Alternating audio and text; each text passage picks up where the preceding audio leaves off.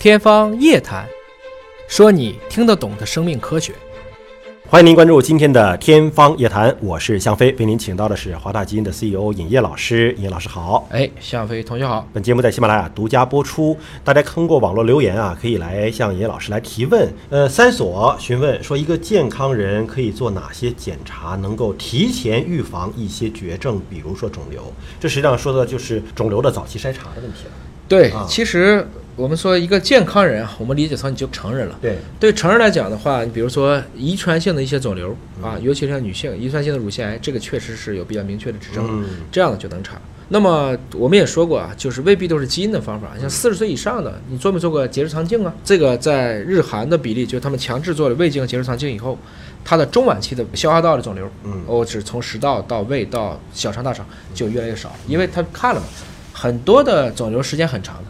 从息肉发展到腺瘤，腺瘤到一个恶性的肿瘤，这个过程要长达五到二十年，所以你是有足够的时间把它，我们不能叫扼杀在萌芽当中，至少我会知情。早发现。哎，嗯我们说现在中国的致死啊，排第一名的是心脑血管结在一起，第二名是肿瘤。嗯那心脑血管的疾病呢，你可能平时要重视一些自己的生化指标。有条件的话，我建议就是四十岁，嗯至少应该做一次，对你可能所有的泛血管、心脑该造影造影，该灌注灌注，可以去做一次。先拿一张你的一个对比片儿，就先放一个可以对照的锅底儿在，标板，哎啊，以后真有问题了，我可以拿来做对照，这是一个。第二个，关于肿瘤的话，我们去筛查一些已知的肿瘤，你比如说肺癌，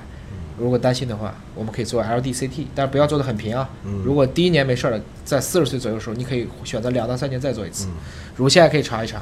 宫颈癌是一定要查一查，嗯对于女性来讲啊。然后像这个刚才说的消化道肿瘤，对，做一次无痛的胃肠镜。胃镜肠镜，啊胃镜肠镜啊，如果觉得胃肠镜太痛苦了，也可以先做粪便或者血液当中，嗯通过甲基化测序的方式来判别是不是有早期的嗯像大肠癌，这些都是我们可以考虑的，因为技术进步所带来的一些福祉。而且很多肿瘤医院都推出了这种防癌体检，就是相当于是它比较全面的、常见的一些肿瘤，提前的帮你做一些检测。肿瘤其实现在在医院呢，很多的其实已经晚了，还不是说很早。而我刚才说的这些，一定要对一些技术。嗯，你比如说，我仅仅是靠查蛋白标志物，我去判断这个人得肿瘤，那发现基本都是中晚期了。嗯我们一定要在影像和基因这两个结合在一起，现在看起来效果是更好的。好，孤岭询问他的颈部的血管已经有斑块了，嗯那么医生呢要他吃辛伐他汀，嗯说这个药物的副作用呢是令人有点害怕啊，嗯他还有磺胺过敏的这样的一个历史。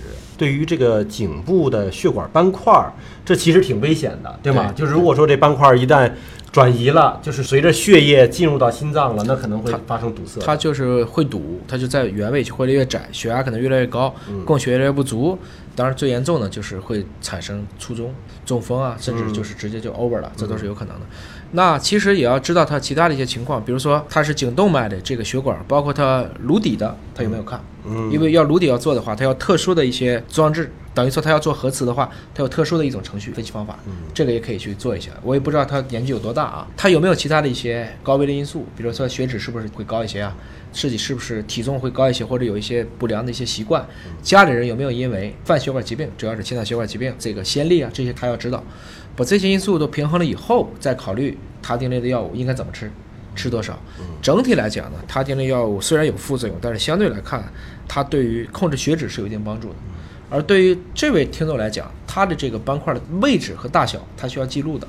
因为本身来讲，一般都是做核磁看见的，或者有一些可能是做多普勒超声，不知道他用什么方法来看见的，他也要观测一下这个到底有没有在扩大。有没有变化？哎，如果它稳定了，可能就可以稍微把频次拉长一点儿。如果说在短期内发现它急剧在增长的话，那可能他就要极其注意了。要引起重视。哎，这必要的时候要进行一些其他的干预方式来做。好，感谢叶老师的分析和解读。那么在生命科学领域，您有什么样的疑问，也可以通过我们的平台留言，我们将定期搜集整理大家的问题，请叶老师来解答。下期节目时间我们再会。